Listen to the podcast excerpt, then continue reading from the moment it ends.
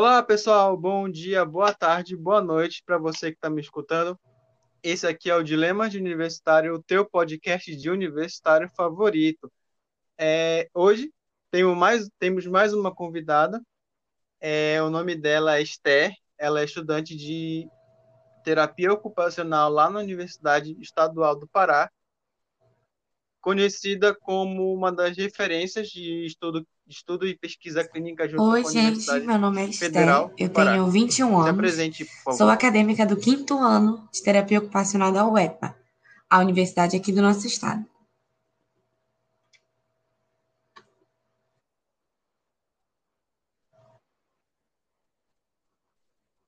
Beleza. É, pessoal, para vocês assim não ficarem acanhados, é, a gente, eu e a Esther, a gente já é amigo há uma, já tem um bom, já tem uns bons anos aí, conheci no médio. É, então, se a gente falar alguma coisa aqui do passado, Verdade. releve e entre na Tem muita brincadeira história já. faz parte, entendeu? É, pra, sim, nossa. É, Esther, deixa eu te perguntar. Eu acho que a, a pergunta mais óbvia que geralmente te Ai, meu fazem é Deus, a gente já começa desse jeito. TO é a mesma coisa que Sempre. fisioterapia? Não, é a coisa que mais acontece. É a Aí, pergunta assim, mais óbvia, toda é vez a que tu for pesquisar na óbvia. internet, vai aparecer várias coisas. Então, eu vou tentar Sim, começar separando e depois conceituando cada Hum. uma. Vou colocar vocês dentro de uma analogia. Vamos supor que tá. Por um acaso, teve, sofreu um acidente e teve a perda de um, algum movimento. Você sofreu uma lesão, fraturou a sua perna.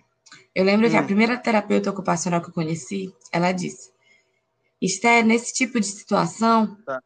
muitas pessoas podem ajudar, mas existem duas centrais.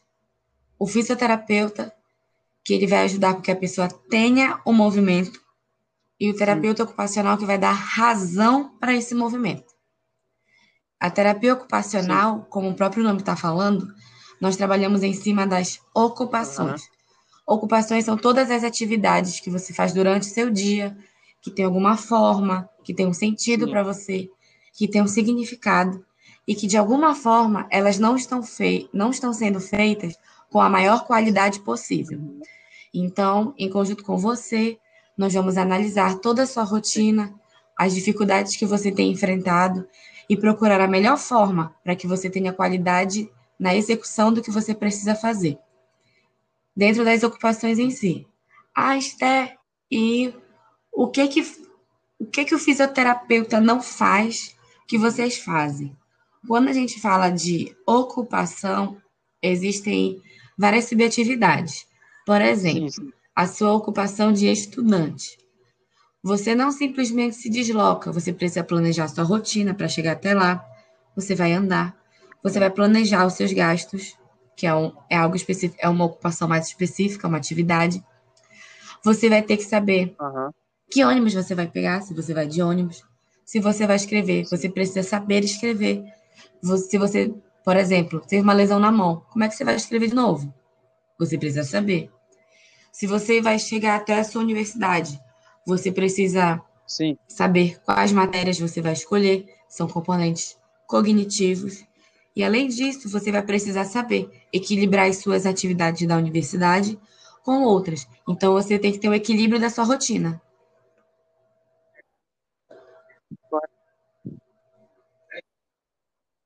aham. É interessante que tu falou, porque é, essas coisas aí, tipo, já é, já é parte meio que da nossa memória, tá ligado? Tipo, a gente vai fazendo nossos passos, então aquilo vai se tornando uma memória. Imagino que o movimento do.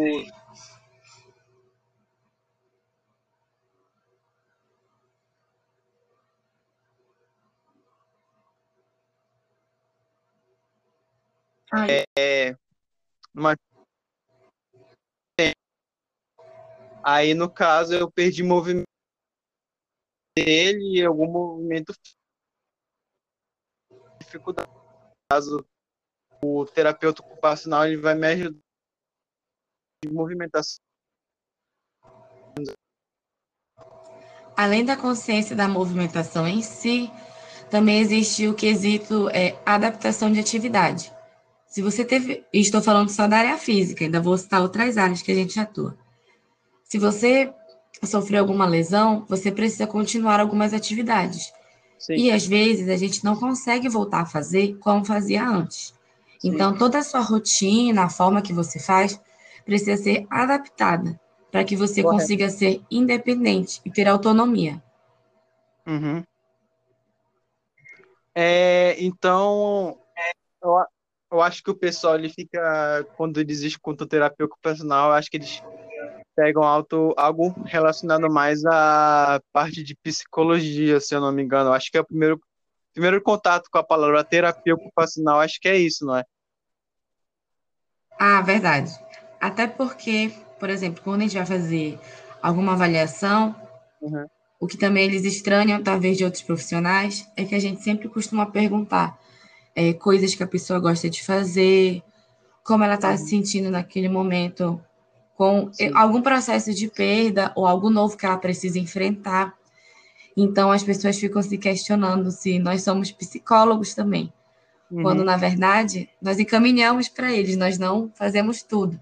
Não uhum. existe uma profissão Sim. que consiga fazer tudo, nem o médico, nem o enfermeiro, nem o TO, nem o físico. Literalmente, a gente precisa de uma equipe para que nós tenhamos equilíbrio e qualidade de vida. Uhum. É, gente, para vocês que não sabem, quando eu conheci a Estela, ela já vinha me falando que ela vinha querer fazer esse ocupacional. Acho que desde quando a gente começou a se falar, ela fala assim: ah, não sei o que, que terapeuta ocupacional é isso, é Nossa, isso. Nossa, é 2013. Isso. Não, 2014. 2014, verdade, 2014. 2014, gente. Aí eu ficava, por que, que isso faz? Ela foi me explicando do jeito mais básico, né? Porque eu acho que nem ela entendia direito. Aí, como eu estava naquela fase de querer descobrir quem estava gostando ou não, aí eu lembro que tu partiu depois para engenharia mecatrônica, que Nossa. tu doidou com isso. Aí eu ficava pensando, que diabo deve ser isso? Aí tu queria fazer isso, aí eu lembro que o Vitor queria fazer isso, aí o Murilo, que são amigos nossos da época do colégio, queriam fazer isso esse, aí eu ficava pensando assim, esse pessoal é doido de querer fazer esse tipo de engenharia. Se você faz, desculpa, mas eu acho coisa de doido. Oxe, e se pergunta quem foi fazer isso? Nenhum de nós. Nenhum. Todo mundo mudou. foi, mas voltando para tua área, é, que tipo assim, como é que a, a cara das pessoas quando elas vão receber o contato com vocês assim? Quando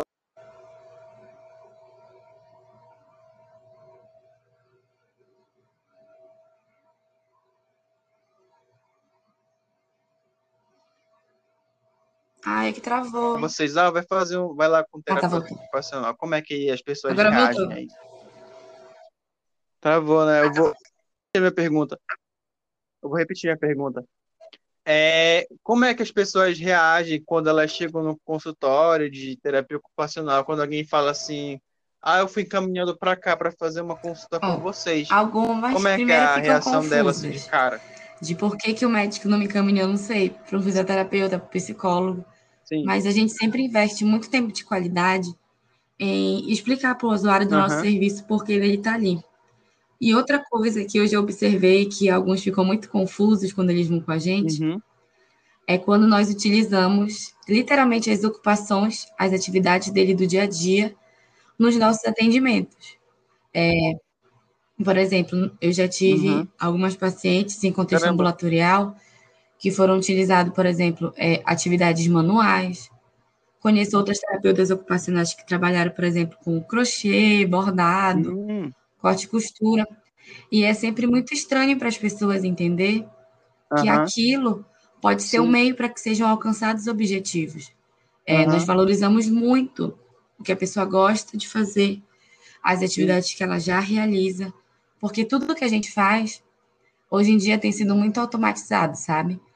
É, é tudo muito automático, então parece que a gente faz uma coisa atrás da outra, parece que a gente perde aquela perspectiva que as pessoas tinham antes de analisar o que faziam, entender Sim. o valor daquilo. Então, quando a gente se concentra em algo específico, começa a analisar o significado daquilo, Aham. as pessoas às vezes estranham, tipo, por que o que eu faço é tão importante? Porque isso aqui pode me ajudar. Como? Sim. É algo que a gente parou de refletir. E eu sempre acho incrível quando a gente tem a possibilidade de Uhum. utilizar algo que a pessoa já costuma fazer como meio para alcançar os objetivos, porque faz com que seja muito mais significativo, Uhum. faz com que ela compreenda melhor.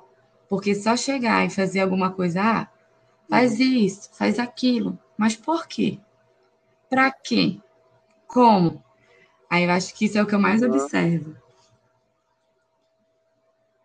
Uhum.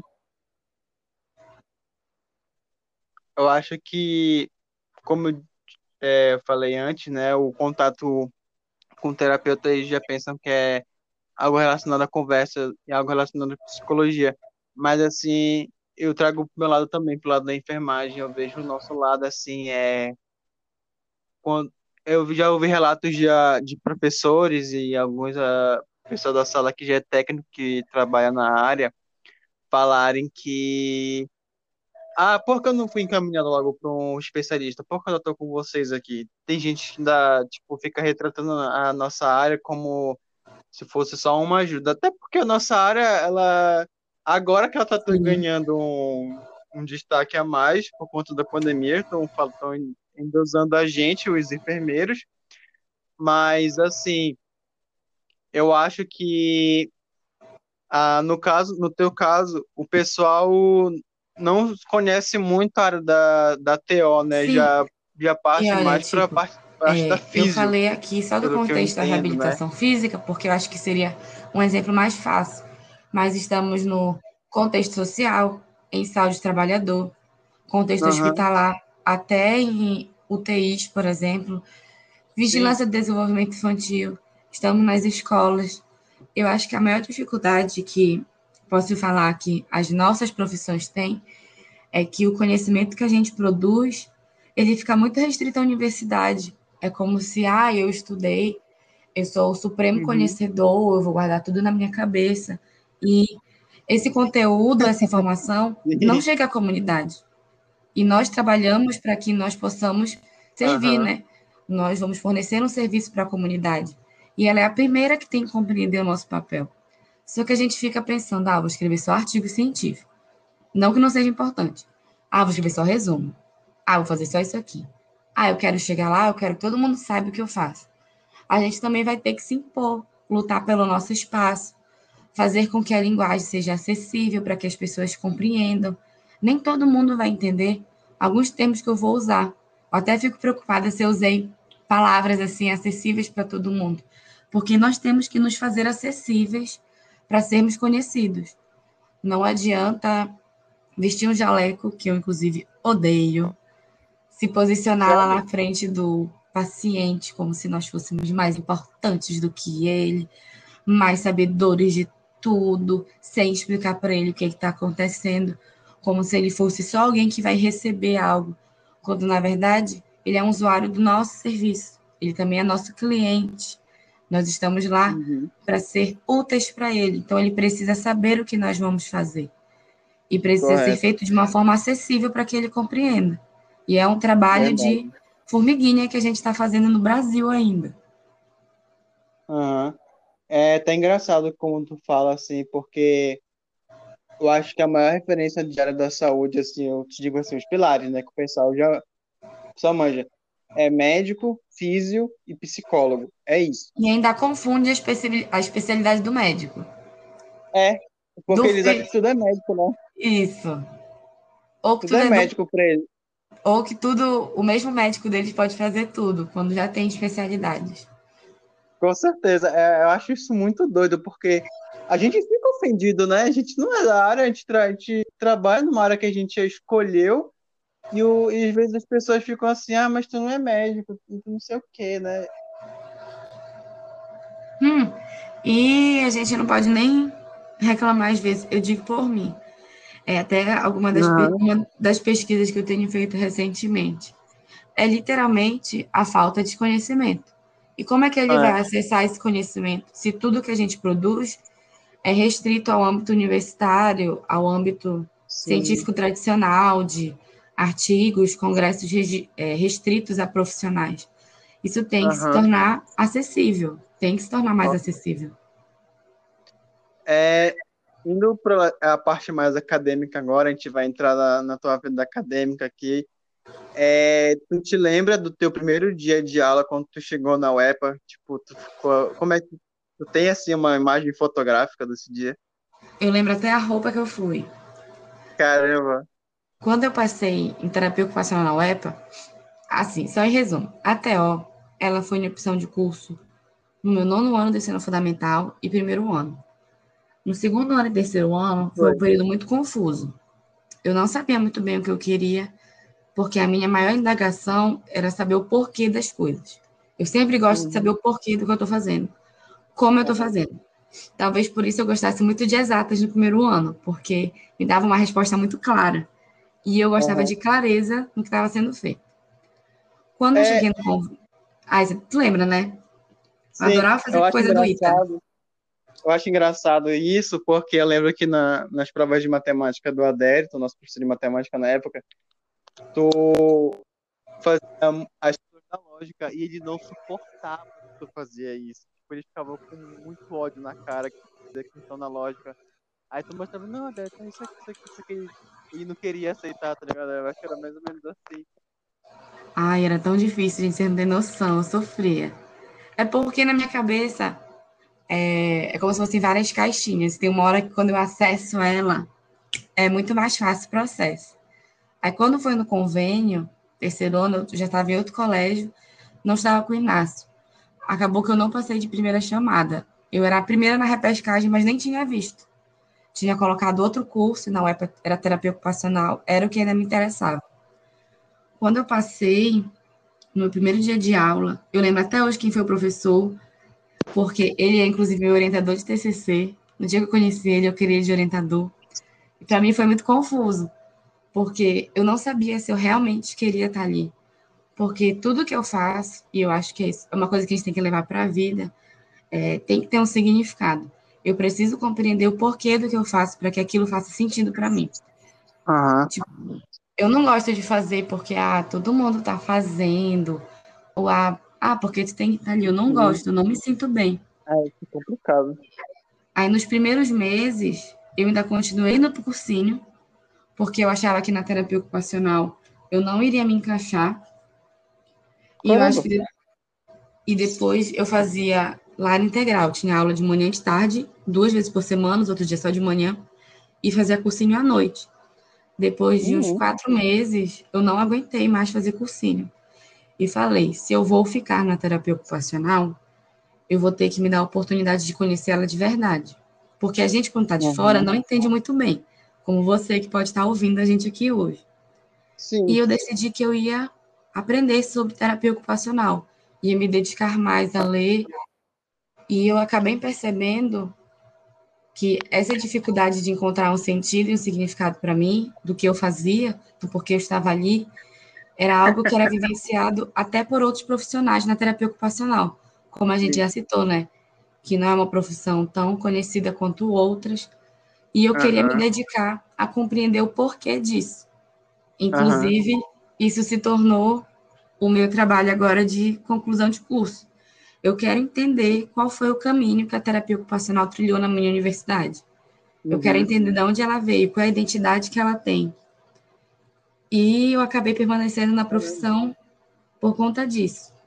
Amo a área do ensino, me identifiquei muito com o morfo, é, morfofuncional, que é um componente que a gente tem anatomia, histologia e fisiologia junto. E eu me identifiquei muito porque lá traz bases de evidência para a nossa profissão. Claro que uhum. existem várias formas, mas essa foi a minha identificação.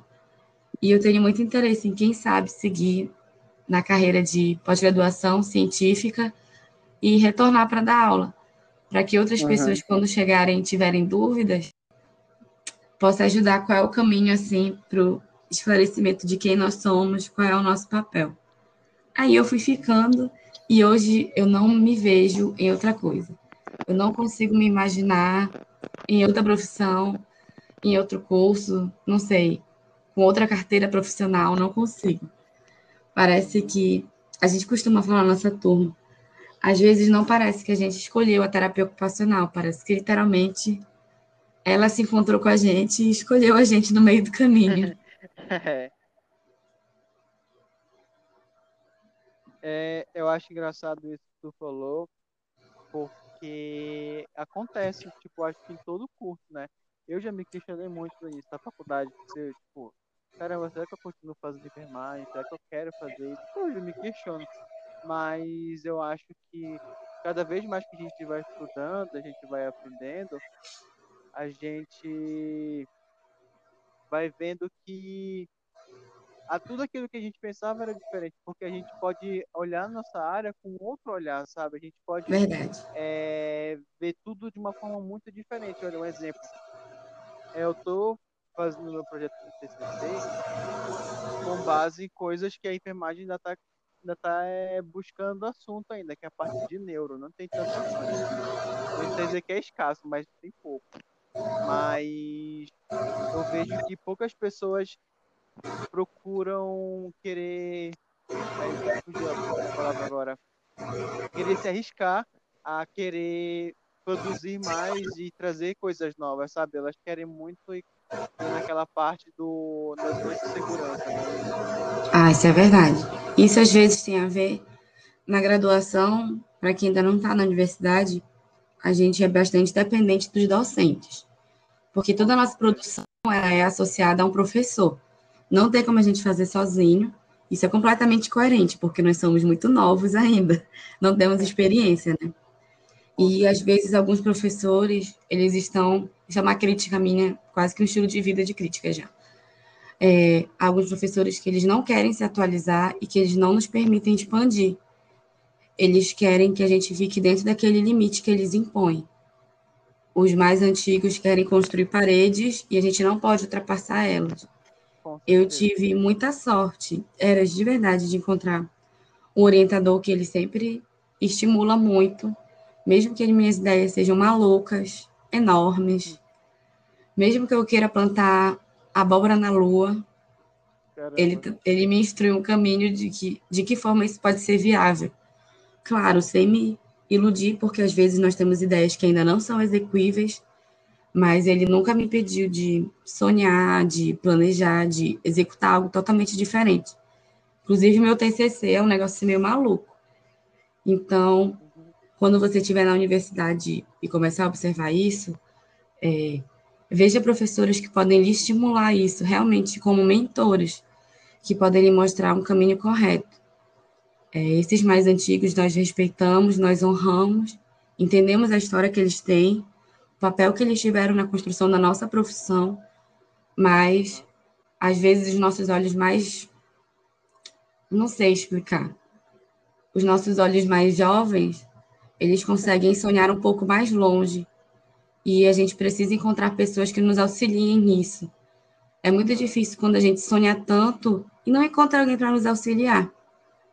Acaba que as nossas ideias vão morrendo. Eu tenho um caderninho das minhas ideias do primeiro ano. Uma ideia do meu primeiro ano se tornou meu TCC. Outras ideias se tornaram projetos de iniciação científica que eu fiz. Então, sempre tem alguém que pode nos ajudar. Mas nós vamos ter que procurar. Vamos é, ter que procurar. Isso é verdade. Eu lembro que eu fui uma vez aí na Apple, fui fazer um curso. É, é, não lembro do que era. Foi, foi, alguma coisa de projeto de iniciação científica que teve aí. Era o pessoal do da UEAF que estava tava fazendo. Aí tava tendo lá as palestras aí, quando foi a parte de DO, eu via, né, que muita gente também pensava igual tu, como tu falou agora, né, de querer estourar mais coisas, é, avançar tipo, em qualificar a pesquisa, trazer novas coisas. Eu achei isso muito legal, porque quando a gente pensa numa universidade pública, a gente imagina assim que as pessoas pesquisam coisas da área da bolha da universidade pública, sabe? Eu posso estar falando besteira também, mas assim, a minha visão é essa, sabe? É, como deve ter, assim como no particular tem tipo dinossauros que estão lá desde a fundação da universidade, querem meter na cabeça da gente, não, vocês podem fazer pesquisa, mas tem que ser dentro disso aqui para que depois vocês possam fazer o que vocês quiserem, entendeu? Não, olha, nesse ponto eu compreendo. Por exemplo, eu sou uma menina de teor muito estranha. Eu passei por pesquisa experimental. Pesquisa pré-clínica, celular mesmo, porque eu sempre tive interesse em neurociência. Só que eu lembro que o meu orientador ele falava que para que eu conseguisse fazer o que eu queria fazer, eu precisava ter uma base, eu precisava ter um fundamento. Então, eu necessitaria passar por outros projetos antes de conseguir executar o meu. Eu acredito que os professores mais antigos, eles têm muito a nos ensinar ainda. Até um dia desse, nós tínhamos a primeira professora de terapia ocupacional do Pará, que era a professora Enisa Najá, e uma experiência incrível conhecer presencialmente alguém que nos ajudou, literalmente desde o alicerce. Só que a gente precisa compreender que a universidade é um tripé. Ela é ensino, pesquisa e extensão. Uhum. E, às vezes, nem todos os profissionais docentes eles vão ter o perfil desses, desses três pilares. Talvez eles tenham só de um. E cabe até mesmo à própria universidade alocar eles em um componente adequado. Por exemplo, eu vou ter aula de metodologia científica com um professor que não escreve artigos há 10 anos. Não faz Nossa, sentido. É, meu medo era esse nesse, ano, nesse último ano. Ter professor que não estava publicando trabalho, eu estava com muito medo disso. Ou, por exemplo, a é, extensão. Eu, falando dos estágios, eu vou querer ir para um estágio com um profissional que nunca teve experiência clínica? Não. Então, por que, que eu vou querer uhum. Ir para metodologia científica com um profissional que não escreve, não produz artigos, já que nós acabamos aprendendo a metodologia lá. É verdade. É, é uma adequação que, que, tem que viver. Sim, eu acho, eu acho que as partes das áreas que a gente, das matérias que a gente dá, eu acho que deviam ser colocar professores, não de menosprezando o outro, mas professores que estão tendo mais visibilidade na área dentro da universidade. Tipo, metodologia científica, é, ver um professor que tem está conseguindo publicar artigo científico em determinado tempo, um determinado tempo que está tendo mais, como é que eu posso dizer, está mais ativo, entendeu? É parte de clínica, é um professor que está mais habilitado para trabalhar naquela área para orientar aqueles alunos, entendeu? Hum, ainda tem outra coisa, por exemplo, eu não sei a realidade da tua universidade ou da faculdade que vocês fazem parte, mas na minha universidade, nós temos poucos docentes efetivos. Nós temos muito, muitos professores contratados ou oristas que vão lá. Sim. Caramba, a maioria. Eu tô, eu, eu tô surpreso agora, eu não sabia disso. A maioria do nosso curso são professores contratados, isso é. Tem a questão de abrir novos concursos, etc. É, então.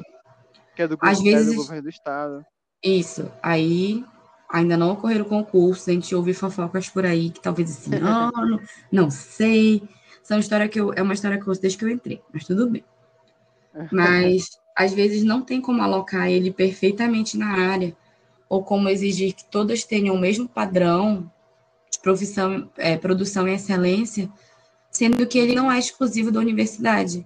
Ele está lá com a gente, ao mesmo tempo ele atende numa clínica, atende em outra, faz um home care, faz mais alguma coisa é algo que precisa ser incentivado. O, o nosso governo do estado, por exemplo, ele uhum. precisa compreender que nós precisamos de mais docentes efetivos na nossa universidade, é, com dedicação exclusiva, que estejam ali investindo realmente tempo é, de qualidade e excelência para que ocorra a formação desses novos profissionais. É, é uma, é uma rede complexa de situações que a gente vive. Sim, eu acho que eu te entendo.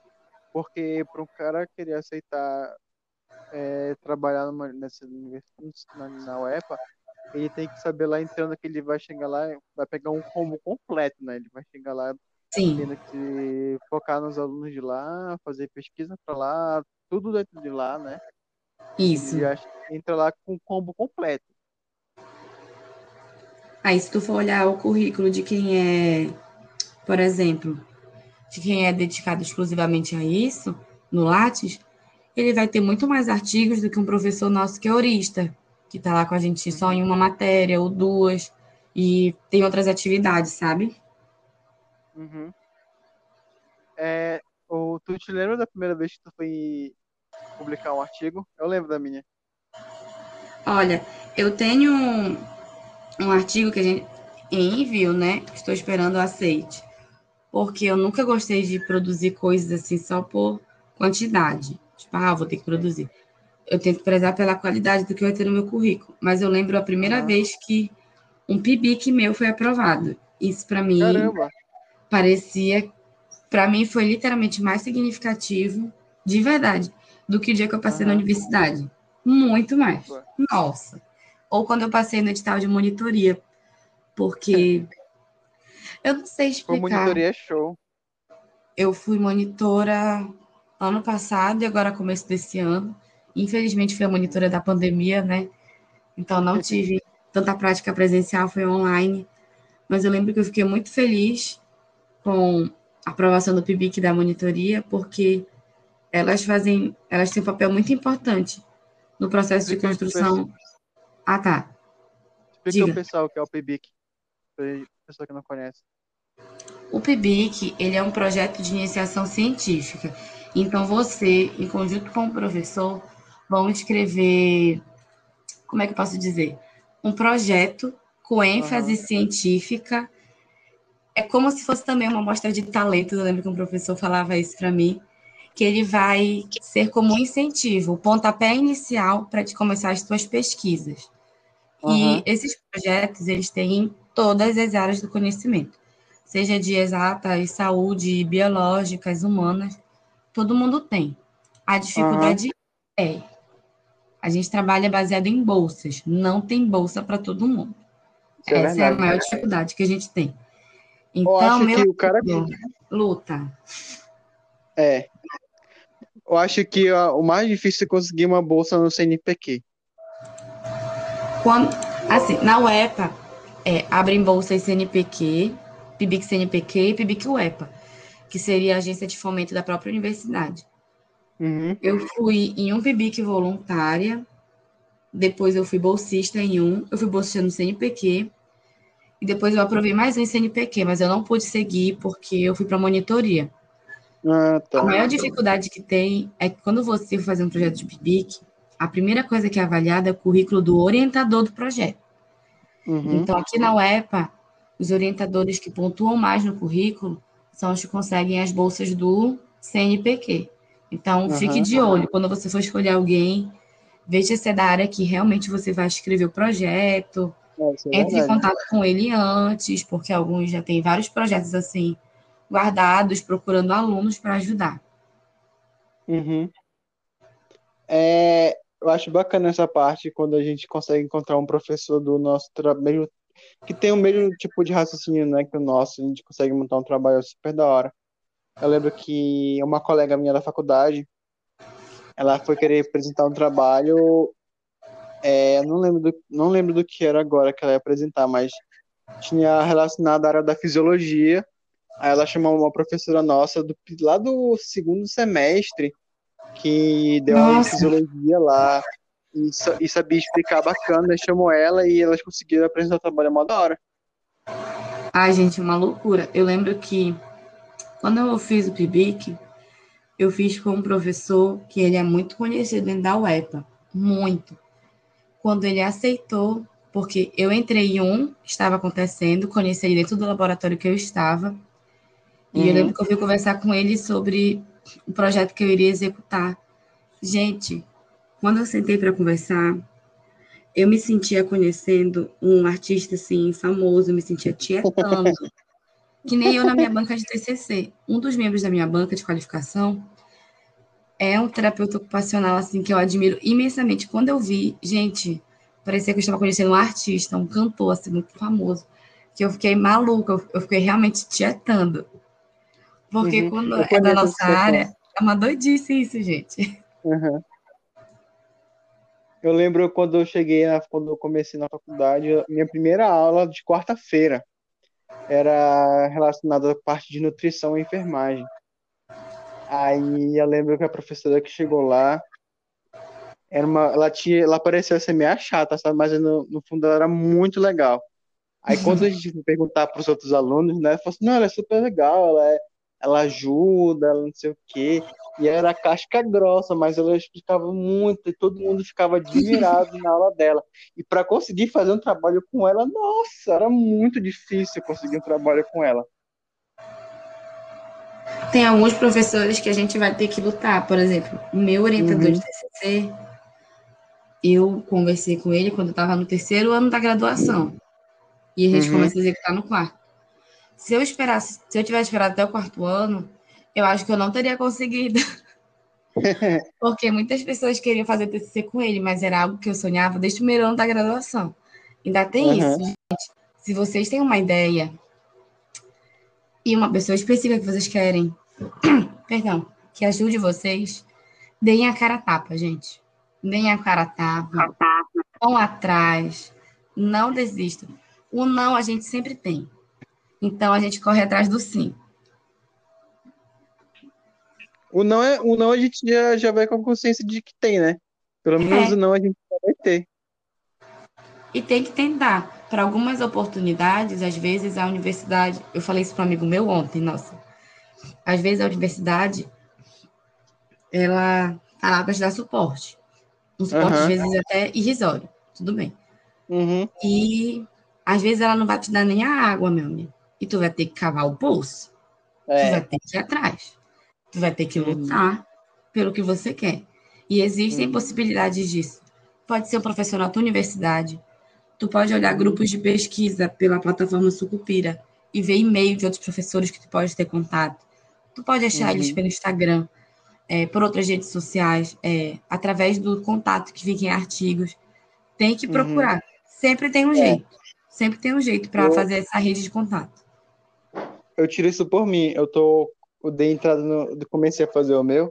Aí o que que eu vou, vou falar sobre, o que que que eu vou falar? Vou falar um pouco sobre burnout beleza. Eu fui pesquisar, eu falei assim, eu que lute para encontrar um artigo recente disso aqui, eu que lute, porque quem estuda dessa área sabe que como é difícil encontrar um artigo recente que seja coerente. Aí eu fiquei, caramba! Sorte eu não estou fazendo sozinho, eu tô, tenho uma equipe comigo no grupo e elas estão super engajadas também. Mas para aí, o que, que eu estou tentando? Tô lançando um monte de e-mail para um monte de enfermeiro, médico, psiquiatra que trabalha na área para dar uma luz para gente. Por mais que eu tenha os e-mails, assim, eu vou atrás para eles darem uma luz sobre o artigo deles, ainda não recebi e-mail de nenhum. Bora ver se pelo menos tem a esperança de até amanhã estar tá encontrando, né? Mas bora ver. Tem que ir atrás. E às é. vezes é uma coisa interessante é que talvez não tenha produção é, na nossa própria área, né? é uma área que a gente está uhum. querendo inovar, algo assim. Aí tu vai ter que fazer cruzamento com outras é. áreas é. para saber como é que faz, ou se é uma metodologia específica, o método que tu vai usar, procurar uhum. alguém que usou o mesmo método que tu usou, ah, vou fazer uma análise documental, ah, vou fazer análise do discurso, ah, vou fazer tal coisa. Uhum. E cruzando os dados, porque a gente também não pode chegar lá e falar que veio da nossa cabeça, né? Sempre tem que ter a fundamentação. Aí, gente, é uma loucura para achar. Uma loucura. Uhum. Acho que a gente pergunta lá como achar a resposta no Google lá, e nem o Google te dá a resposta, a gente entra em desespero, né? A gente já fica Ainda assim, tem isso, né? Deus, né? No ensino médio, tu colocava no Google, gente, aparecia até tua prova se tu procurasse. Agora, Com na certeza. universidade, um artigo de confiança, menino não tem. Não tem. tem Nem que se tu entrar no portal da faculdade, tu não encontra. Ixi! E às vezes, é, às vezes até tem produção, mas ela não foi publicada, tipo TCCs, etc. Uhum. Aí tu vai ter que ir lá na tua biblioteca, olhar de um por um, para saber se tem uhum. alguma coisa ali. Uhum. É, é, mudando de, um pouco de tema agora, lá no teu campus, né? É um campus que é dividido com outro com outras áreas, né? Tipo Sim. medicina, bio, físio, né? E o Isso. TO. E agora tem saúde Eu coletiva ve... também, tá chegando fono. Não sei Meu onde vai ficar todo mundo, mas vai tudo lá. Não. Te pergunta, uma pergunta assim, é, vocês sentem inveja do pessoal da enfermagem ter um campus só deles? Olha, vamos, vamos, vamos conversar por partes. Assim, uhum. é interessante quando a gente tem um campus próprio, principalmente porque a enfermagem ela tem demandas muito específicas. Só que uhum. lá dentro da UEPA tem a UEAF, a Unidade de Sim. Ensino e Assistência de Fisioterapia e Terapia Ocupacional. E uhum. lá também é, tem a policlínica, que tem atendimento em clínica Sim. médica, etc. E às vezes, quando a gente fica muito sozinho no campus, até no, em um bloco só, é muito ruim para que a gente tenha essa troca com as outras profissões. É muito uhum. difícil, um monte de curso no mesmo bloco é bem difícil disputar por sala, auditório, alguma coisa assim. Porém, quando a universidade se desenvolver melhor, que nós esperamos que ainda esteja na nossa geração, que a gente possa ver com nossos próprios olhos, vai ser muito interessante é, ter um contato muito maior, literalmente multiprofissional, sabe? Que é uma coisa que ainda uhum. não é efetiva, vamos ser honestos, fica cada um seu uhum. bloco. Mas é. quando isso melhorar, vai ser muito interessante ter essa troca, tipo, tu poder fazer um projeto, no meu caso, com alguém da físio e da biomedicina. Aí junto uhum. a galera uhum. da medicina e da saúde coletiva. O pessoal de fono faz um projeto com a TO. Isso vai trazer benefícios para a comunidade, já que lá tem unidade de assistência incríveis. Incríveis, incríveis. Eu sinto muita uhum. saudade do pessoal da enfermagem, gente. A gente só se encontra agora na campanha de vacinação, ou em alguma liga acadêmica. Eu queria que fosse mais hum. perto desse bloco. Ah, mas qualquer ônibus serve para chegar lá. Não, para que a gente consiga realizar no mesmo local, já que a gente tem unidade uhum. de assistência lá. Hum. É, eu, essa parte que tu falou assim, de conseguir local, laboratório, eu super te entendo, porque agora, lá no, lá, onde eu, lá no meu prédio, era tinha um tinha tinha um auditório que ele era grande e dava para fazer uma coisa bacana. E tipo tinha aquelas salas né salas pequenas. Eu lembro que quando a gente foi querer fazer um evento de urgência e emergência para conseguir nossa foi assim uma luta porque eu lembro que o pessoal de engenharia ia fazer um curso deles também e não, e não queriam liberar mas teve que mudar a data e foi mal Bel Aí, é tanto é que, realmente conseguiu. Tem isso na universidade, assim, tipo, é uma disputa interna de muitos é. cursos é. por poucos espaços. Na UEP, eles estão melhorando, sabe? Tem um calendário uhum. único, que a gente, quando a gente faz, quando a gente podia, né? Quando a gente está sem poder fazer. Mas um calendário único de agendamento para a gente saber. E o bom de ter um calendário único também é que a gente sabe se todos estão tendo a mesma oportunidade, possibilidade, uhum. ou se alguém está sendo mais privilegiado, o que pode também acontecer. Tipo, ah, só o curso, o curso X, o curso Y, o curso fulano consegue executar, porque o outro não. Agora tem um calendário uhum. único. Todo mundo sabe o que, que vai acontecer. Uhum. É, isso é bacana, porque é, fica uma coisa mais organizada, né? Tipo, ó, esse mês aqui tá livre pra gente fazer o nosso curso. É, outro, porque outro mês não vai dar. Aí, se não, se não der, vai ter que fazer mais lá pra frente. Isso, isso eu acho que fica uma coisa bem legal, bem organizada. Ah, isso é verdade. É, e me tirou uma outra dúvida. Em relação à tua primeira semana de aula. Porque é, eu fico pensando.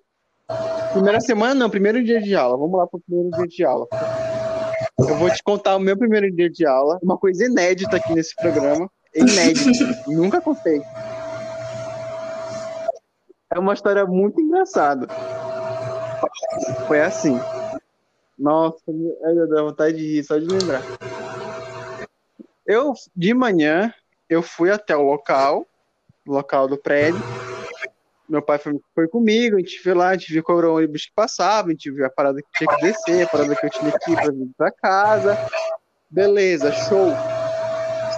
Saí no horário, eu saí acho que uma hora antes, né? Por causa, tipo, vai que o ônibus atrasa. O primeiro dia de aula, tudo vai acontecer.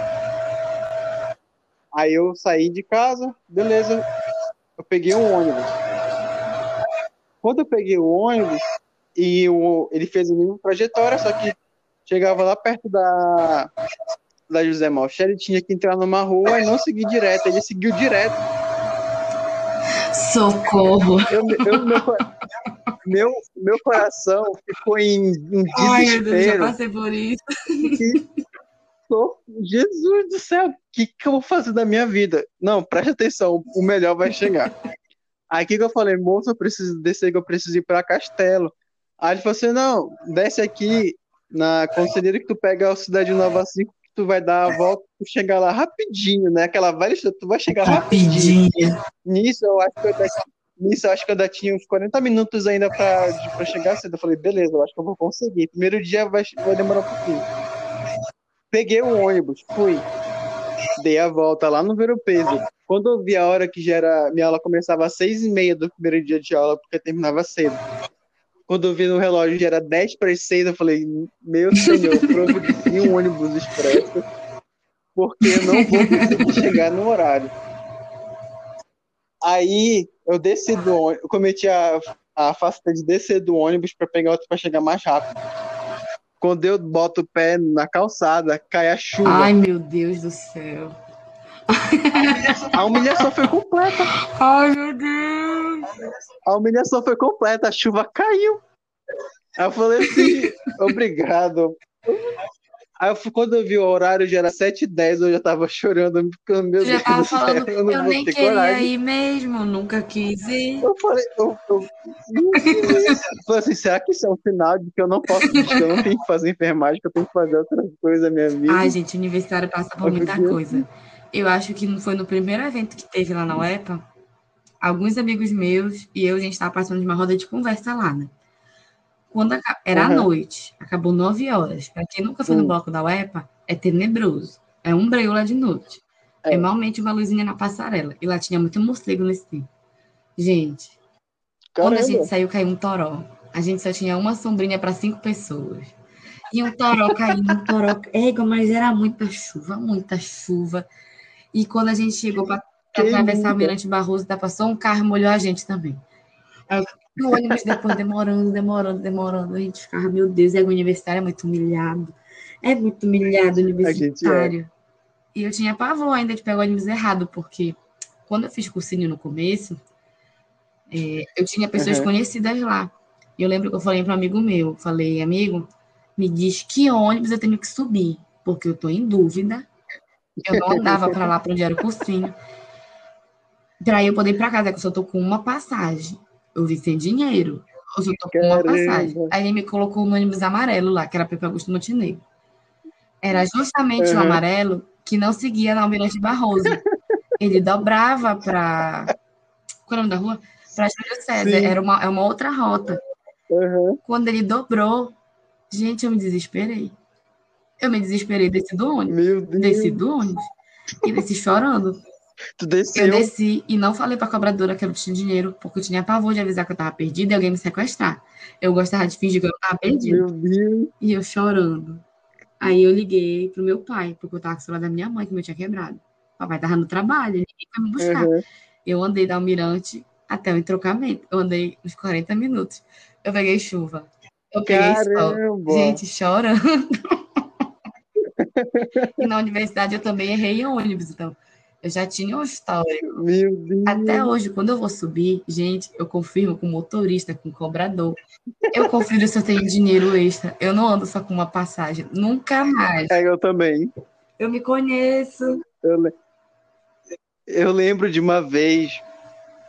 Tu... Isso foi na época do colégio. Tu pegou um ônibus com a gente. Não sei pra onde tu ia tu, foi, tu fez a mesma coisa que tu falou agora, tu perguntou pro motorista, depois tu perguntou pro cobrador, e vai pra lá, por isso que eu não ia. Gente, eu pergunto tudo. Do jeito que eu sou, eu não confio que eu sei de ônibus, não.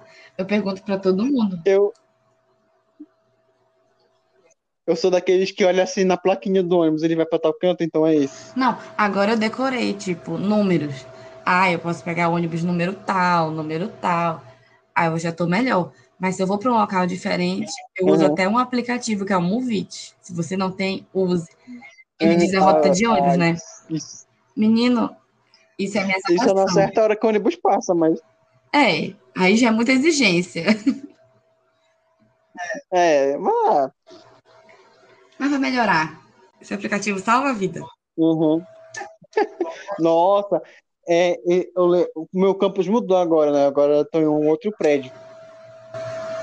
O que que aconteceu? Piorou tudo pra mim, porque agora eu tenho que pegar dois ônibus pra ir, dois pra voltar. Ai! Aí eu tenho que dar uma pernada da parada até o prédio. Acho que é um, quase acho que uns 500 metros, só dessa brincadeira. Eles querem saber se tu quer te formar mesmo, entendeu?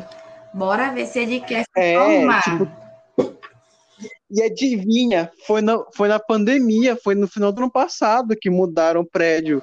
Falei, no auge que vocês querem mudar o prédio para justamente numa, num período que tá passando pouco ônibus. Nossa, valeu aí, olha aí, o super apoio que estão me dando. Gente, o universitário, ele só sofre. Só sofre. Com Quando acontece uma coisa boa, a gente até estranha, fala, hum, tem alguma coisa vindo aí. É, eu comento isso. E uma coisa que estressa é a fila da Xerox imensa perto do dia de prova. Ah, gente, pelo amor de Deus. Pelo amor de Deus. E na UEPA que só tem Sim, uma Xerox para todos os cursos. Ai, gente, maluco. Caramba! Eu fico pensando, meu, a, a que tinha lá era cheia de gente, assim. Cheia de gente. Ficava, meu Deus, esses caras não vão dar conta desse povo, o pessoal vai morrer. Aglomeração que lute. Aglomeração que lute. Naquela época não tinha Covid, né? Ixi. Aí ficava cheio. Ficava... Aí eu ficava pensando como é que eu vou conseguir tirar essa cópia. Aí eu descobri o WhatsApp do cara, né? Ele dava pra todo mundo o WhatsApp. Aí eu mandei pra ele, mandei pra ele a cópia, ele falou assim, cara, espera, porque tá cheio de gente. Eu falei, caramba! Mas isso aí salva e era muito. barato lá, né? Lá na UEPA, Nossa. ele tem um e-mail, né? Que a gente pode enviar e a gente fez amizade com a equipe que tá uhum. trabalhando lá. Porque tem dia que é uma loucura. Ainda mais quando é período de edital, que a gente tem que imprimir muito documento, xerox de certificado. Parece que todo mundo decide ir no mesmo dia e no mesmo horário, que é para ser mais difícil. uhum. E eu acho engraçado que em todo canto que a gente vai, tipo, de escola, cursinho, é, e faculdade, as tias da limpeza, elas, elas manjam de tudo do que está acontecendo, muito mais do que a gente, que é aluno que vive lá, e muito mais que o professor, não é? Ah, isso é verdade. Isso lá no, no tempo que a gente estava junto, era verdade. Na universidade também. E é muito bom ter amizade com eles, até porque eles estão lá há mais tempo do que a gente. Eles são os mais uhum. informados, os melhores horários, de por onde vai, por onde entra, por onde sai. Eu lembro, já vi histórias de um, de um amigo meu que ele conseguiu. Conseguiu, como é? Ele conseguiu uma prova que o professor tinha passado um, um ano antes com uma, uma mulher da limpeza na faculdade dele. Não vou citar qual é a faculdade, vai ficar no ar. ele conseguiu uma prova com a tia da limpeza, ela não trabalha mais lá, segundo ele ela já se aposentou. Ele conseguiu, e ele também está formado. Ele conseguiu a prova porque eles estavam com medo da prova ser difícil, e a prova realmente veio difícil, segundo ele. E assim, essa prova salvou vidas.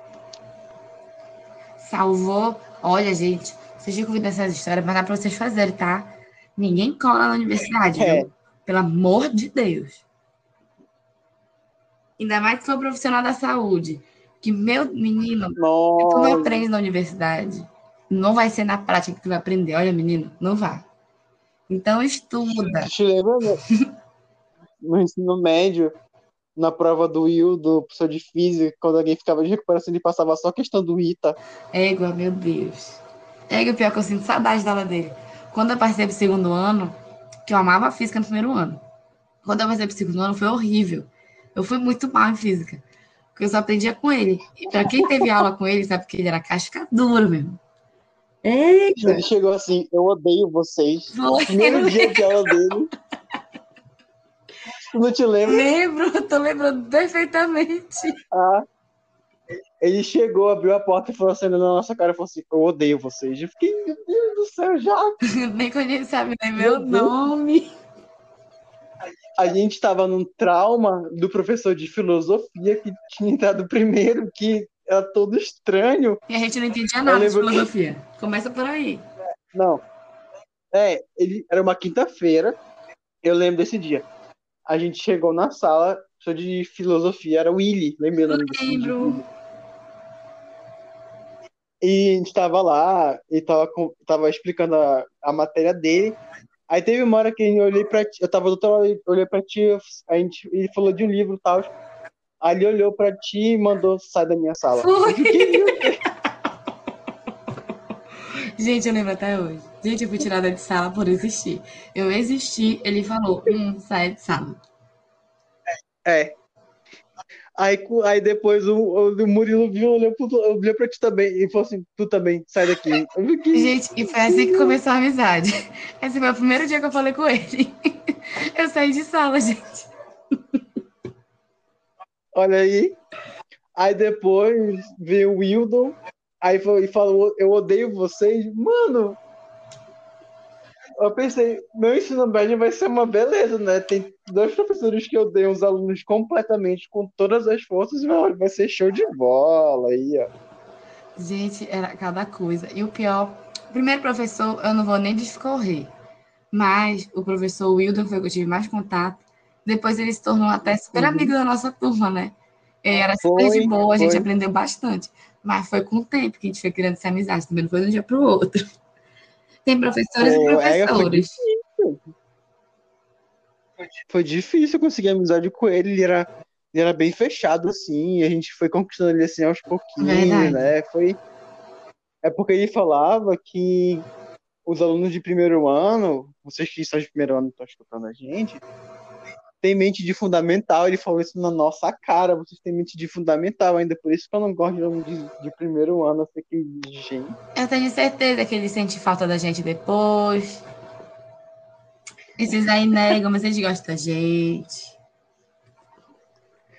Também eu acho que um outro professor que, que marcou lá na. A gente voltou para a época do colégio muito rápido, né? Viu? Foi tipo assim. Pá mas eu acho que é engraçado o professor que chegou, que a gente não dava nada para ele. Era o de língua portuguesa, o professor Fábio. Sim, verdade. Gente, eu tenho um livro dele até hoje. Ele. Até hoje tem aquele livro que ele me emprestou.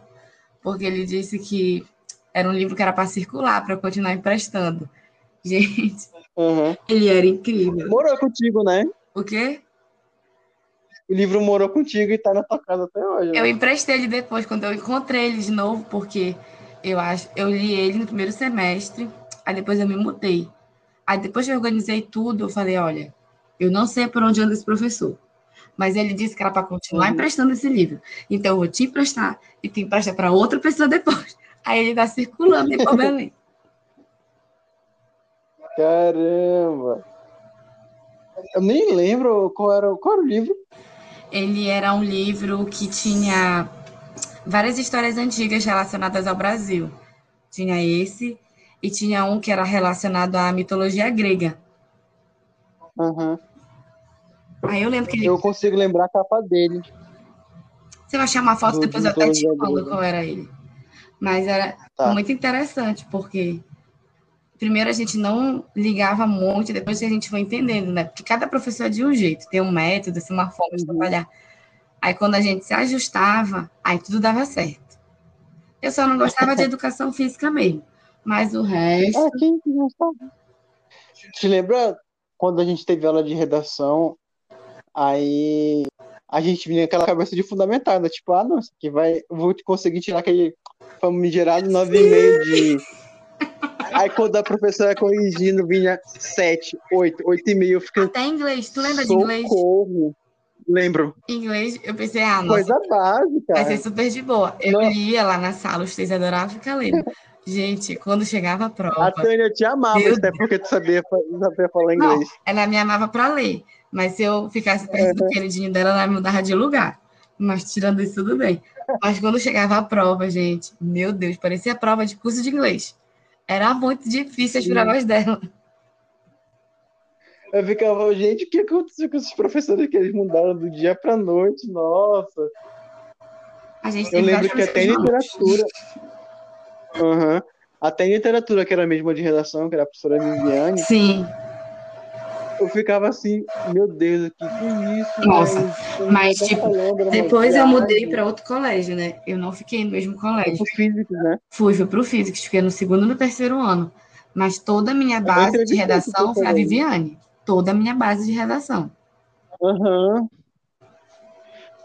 Por mais que ela, na época, ela era minha chatinha, mas ela explicava muito bem. E até hoje, coisas que ela falou que eu, não, até hoje não esqueci. Ela ensinava muito bem. Muito bem mesmo. Uhum. E me diz uma coisa, como é que foi o, o teu choque de realidade quando tu foi pro físico, tu saiu lá do Adventista e foi pro físico, ah, assim, tá. como é que foi? O meu maior choque de realidade é porque, assim, querendo ou não, o Adventista é um colégio Adventista, né, gente? Vocês sabem o nome. Então, o ensino, ele tem muito a ver com os preceitos religiosos também. A gente tem aula de religião uhum. lá, tem o um período que a gente vai para a capela. Eu sou cristã, então eu achava muito bom. Até porque às vezes eu não conseguia uhum. para minha própria igreja porque era muito longe, mas a gente tinha a capela lá. Só que eu mudei de uhum. colégio porque eu era muito cabeça dura com universidade. E eu falava para o professor, lembro. até para o Wildon, falava que eu queria uma preparação melhor. Uma preparação assim mais pesada. Tu conseguiu o grande feito histórico na Adventista que foi ter lá no domingo. Eu lembro disso até hoje. Eu não consegui ouvir, travou. Que tu conseguiu um grande feito histórico de fazer o Adventista até lá no domingo. Ah, foi. Né? Oxe, não querem me dar aula, eu quero aula. Ai, é, gente. eu lembro que eu todo domingo que eu acordava assim, eu, eu, pensava que eu te crucificava, falando, essa menina vai me fazer acordar domingo cedo. Ah, e queriam que tivesse aula. Ah, vamos sair mais tarde? Não, não. mas eu ia, gente. Oi? Mas, mas assim, eu, era, bom, era bem proveitoso. A gente aproveitou muito. Ah, só que quando eu fui olhar assim com olhos mais maduros, até porque assim, no Adventista a gente recebe cadernos por bimestre, por trimestre, quer dizer, né? Quando eu entrei no primeiro trimestre, eu já tinha lido todo o cadernão. Uhum. Porque eu entrei no ensino uhum. médio muito focada. Eu queria ir para uma universidade pública, eu sabia que ia ter que me dedicar uhum. muito. Tinha vindo de um colégio bom, mas que eu precisava mudar de colégio. Só que aí eu senti uhum. que eu precisava de um ensino um pouco mais pesado. Aí eu fui para o Physics por indicação de um outro professor que hoje ele não está mais vivo, né? Que era professor Aldo Vieira de matemática. Eu tenho ele no meu coração assim, de uma forma incrível, porque ele acreditou no meu potencial quando literalmente ninguém acreditava no que eu poderia conseguir. E eu fui para lá.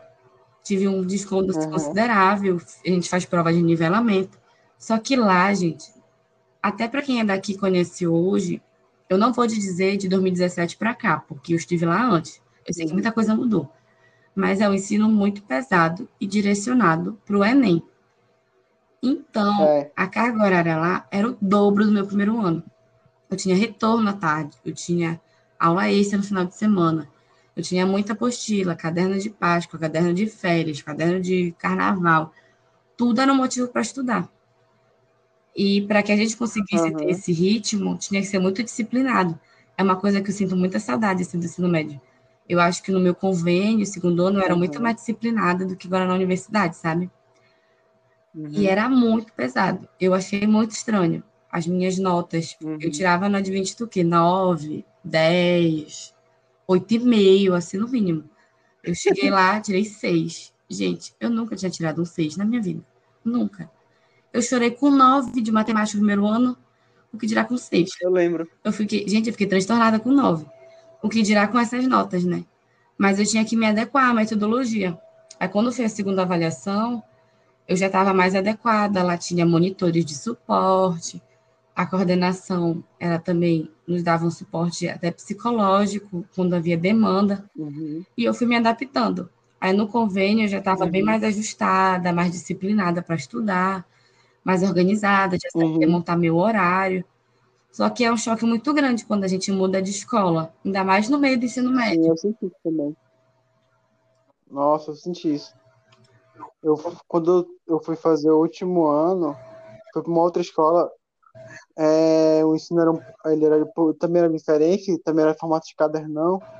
Olhava para aquele cadernão, eu sentia um cansaço só de ver ele. ficava assim, senhor. Não, olha que no tá Adventista a gente tinha os fascículos, né? A gente tinha aquele, É, o ficháriozão. Só que quando tu pega um cadernão aramado Parece tá- enorme, sim. É, essa parte do flow do físico eu acho, eu acho legal, porque uns programas atrás aqui, eu entrevistei um professor daí do Physics, e pelo jeito que ele falava, eu via que o estudo do físico era direcionado e focado no Enem. Tipo, gente, eu ouvi o professor O- Marcos André, gente, melhor tu viu esse programa? colégio. Claro, eu amo esse ser humano, gente. Socorro, tu escutou esse programa? Eu escutei, eu amo o Marcos André. Eu lembro quando ele compartilhou. Aí eu fiquei, eu conheço esse menino aí que tá compartilhando. Olha do Meu Deus! Gente, é muito interessante ouvir os professores também que passaram. Lá é muito focado Uhum. para Enem. Eu gosto, entendo, eu fico muito triste de saber que o governo do estado ele não investe em educação. Gente, Uhum. ele não investe em nada em educação. Se você estiver me ouvindo, Helder Barbalho, invista mais em educação. Então, vai que, né? A gente compartilha com ele. aham. Aí eu, É. eu ficava feliz, assim, de ver minha preparação, mas eu ficava muito triste de saber, querendo ou não, eram privilégios, né? Foram privilégios, assim, que eu Aham. tive. E outras pessoas não têm a mesma oportunidade. E cabe ao governo investir nisso e ele não faz. É, isso me deixa muito mordida. Verdade. Porque os filhos dele, eles não colocam no colégio público. Eles mandam para o colégio particular. Por Uhum. quê? Porque eles não investem nas escolas. É, isso é verdade. É, eu tava, como tu falou do Marcos André, né? É, ele te comentou naquele podcast, eu acho que tu, tu até lembra, sobre o Prise que a gente fez Nossa, no, na nossa época do ensino médio. Saudade, inclusive Prise, uepa, saudade, se você estiver escutando, saudade do Prise. Por mais que eu não possa mais fazer, mas sinto muito, sinto muita falta dele. Era muito Tu melhor o foi salva por ele, não foi? Era muito melhor o Prise. A nossa aula do sábado, era, nossas aulas extras era para isso. Uhum. Gente, É o Prise. porque o Enem, quando faz a prova É. do Enem, eles cobram um bocado de coisa. Que agora vai mudar o Enem, né? Uhum. Ele vai primeiro ficar insulto. tipo Prise. O Enem vai ficar tipo Prise. E ele cobra tudo. Tem muita questão de lógica, etc. O Prise, ele era conteudista. Então, ele te dava o conteúdo e ia cair aquele, aquilo ali. Só aquilo ali. Não ia cair teus 15 anos de estudo. Ele era muito específico. E isso era muito Uhum. bom para direcionar o estudo e saber se tu realmente sabe. É, te dava um direcionamento melhor, porque às vezes no Enem parece que a gente é cego em tiroteio. Tu tira para todo lado. Estuda aquilo, estuda aquilo outro, e parece que tu não estudou bastante ainda quando chega na prova.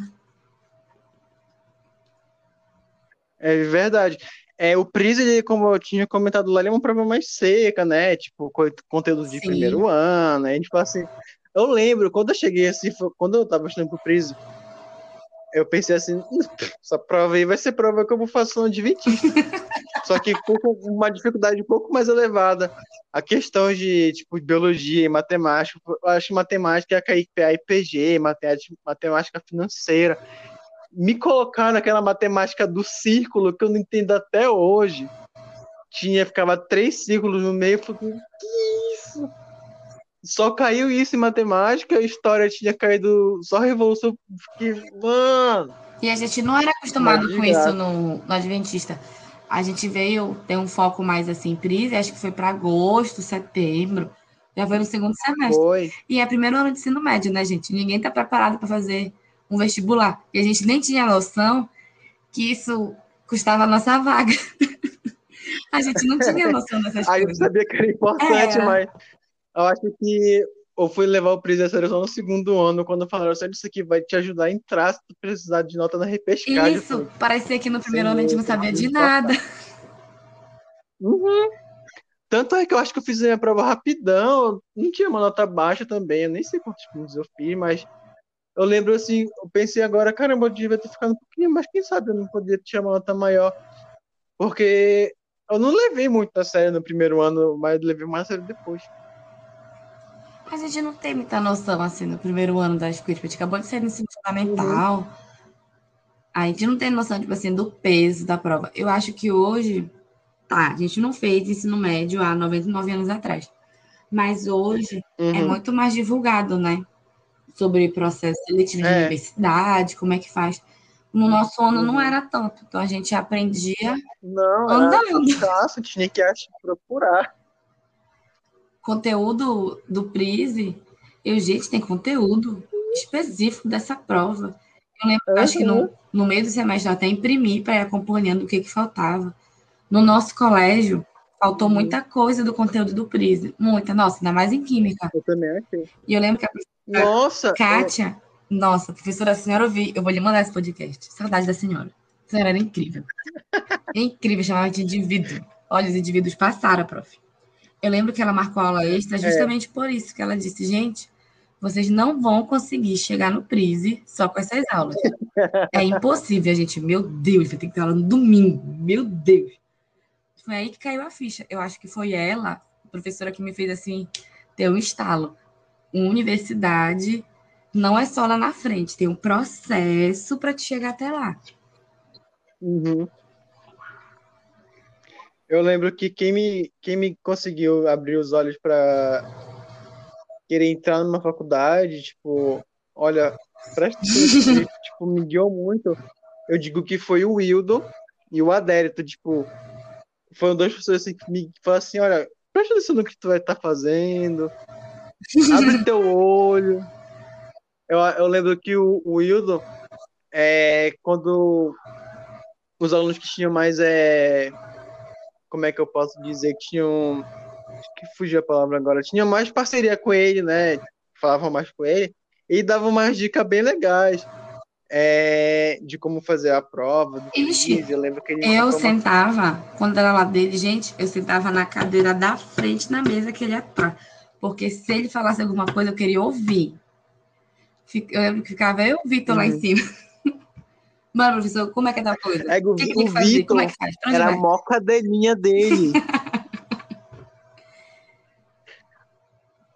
O Wilton passava e a gente viu o Vitor andando atrás dele. Verdade, gente. E hoje o Vitor fez coisas diferentes. Eu fiz coisas diferentes também, mas, tipo, foram professores que influenciaram. Eu tive um professor no meu ensino fundamental de geografia, que, gente, até hoje eu lembro dele. Até hoje. Para ele, para mim, assim, ele foi o melhor professor da minha vida. Quando eu encontro ele por aí, parece que eu tenho 10 anos de idade, 12 anos de novo. Foi quando ele me deu aula. Porque tem professor que, mesmo que eu não siga a mesma área, parece que ele te marca. É, ele te marca uhum. que tu nunca esquece. Uhum. É, eu lembro. Eu lembro quando eu entrei na Adventista na primeira série, adivinha quem é minha professora de, de inglês? Hum. Tânia. Ah, Desde a primeira série. Era bem Enem, a... né? Era? Ela era, ela era, ela era conteudista de Enem, assim, raiz. Exato. Ela só passava. A prova dela era um Enem. Ela e o de geografia, o Célio. Isso, verdade. Era, ele ensinava pra gente, tipo, os detalhezinhos que tinha que olhar né, na questão. A prova dele era igual o Enem, tinha até o gabarito na prova e nem ligava se tu marcava errado na, na, na prova, ele só queria saber de um gabarito. Nossa, eu lembro da prova dele. Eu escapava por pouco, porque a prova tinha que proceder mó escroto também. Gente, verdade. Nossa, tô lembrando de coisas assim que eu nem me lembrava. Era muito sofrida essa prova. Era muito sofrida. Eu lembro que teve uma a questão que, te, que do pessoal que tinha ficado de recuperação foi a questão que deixou o pessoal mais educado foi aquela questão do urso polar que a gente ah, é verdade. Lá, que gente. Que uma galera tinha errado, acertava só metade, nada preto, tava bom. Era muito sofrido, gente. Eles tinham professores assim muito flexíveis, não que não ensinassem, mas flexíveis, uhum. e professores assim muito rígidos. Aí assim, eu gosto Sim. do equilíbrio, mas eu percebo que se eles não tivessem sido rígidos, talvez a gente não tivesse entendido as coisas. Tivesse sido muito de boas, é, a gente ia apanhar muito no vestibular. Com certeza. É, o tipo, vou jogar essa daí para ti, porque ó, aconteceu comigo. Quando eu mudei de escola, no final do ensino médio, Sim. É, esse afeto deles comigo, os professores, deles terem puxado a nossa orelha, me ajudou a ter muito mais autocontrole sobre do que eu ia aprender com outros professores que eu ia acabar de conhecer, tipo, não ia ter nada a ver com eles, de conseguir entender o que eles iam me falar para mim, porque o não sei se tu, aconteceu contigo, mas eu tive muitos professores nesse outro colégio que tipo demorou quase um ano para me conseguir co conquistar ele, foi quase no final do, do, do, do colégio, desse outro colégio que eu tive que conseguir conquistar, mas assim, eles falavam as coisas, eu não sentia mais aquele negócio, sabe? Eu tive que acostumar com aquela cara nova, mas por mais que eles explicavam super bem, não fazia sentido, sabe? Não sei se tu sentiu isso quando foi pro físico. Ah, eu senti. Lá a gente tinha muitos professores, tipo, no Advent a gente tinha um, dois para cada matéria, no Advent eram quatro, uhum. três, quatro para cada matéria. Quatro de, é, três de história, quatro de matemática. Então eram muitos professores. Nossa. E eu lembro que tinha alguns que eu admirava muito. E a nossa turma era muito grande. Eram mais de 50 alunos na nossa sala. E existem aqueles professores que a gente admira. Só que quando a turma é muito grande, às vezes a gente acha que eles não estão vendo a gente, que eles não sabem o que a gente faz, deixa de é. fazer. E eu lembro que teve um que, quando foi revisão pro Prise, a gente fazia muita ficha tipo Enem, sabe? É, de 10, 20 uhum. questões e puxava gabarito, ver que acertava mais. Eu lembro que teve uma vez que eu fechei uma apostila. Esse dia para mim foi o céu. Eu me achei incrível uma apostila de história. Eu amava o assunto, o professor também. E eu lembro que ele me olhou. Eu lembro até hoje quem era. Eu não vou citar muitos nomes porque são muitos professores, né? Que eu esqueço alguém. Ou que não quer ser citado. Aí eu lembro que ele falou: Nossa, eu sempre soube que você conseguiria fazer isso. Eu falei: O quê? Tu sabe meu nome? Tu sabe que eu tô nessa turma? É. Como assim? Aí tem uns que acaba criando uma amizade, né? Os outros professores uhum. que me ajudaram muito, até mesmo para além de conteúdo. Teve um professor uhum. que esse eu cito o nome assim para honrar a vida dele. Eu tive um professor no convênio, ele não foi o ano todo, além do Aldo Vieira que eu já citei, que era professor Jean de biologia.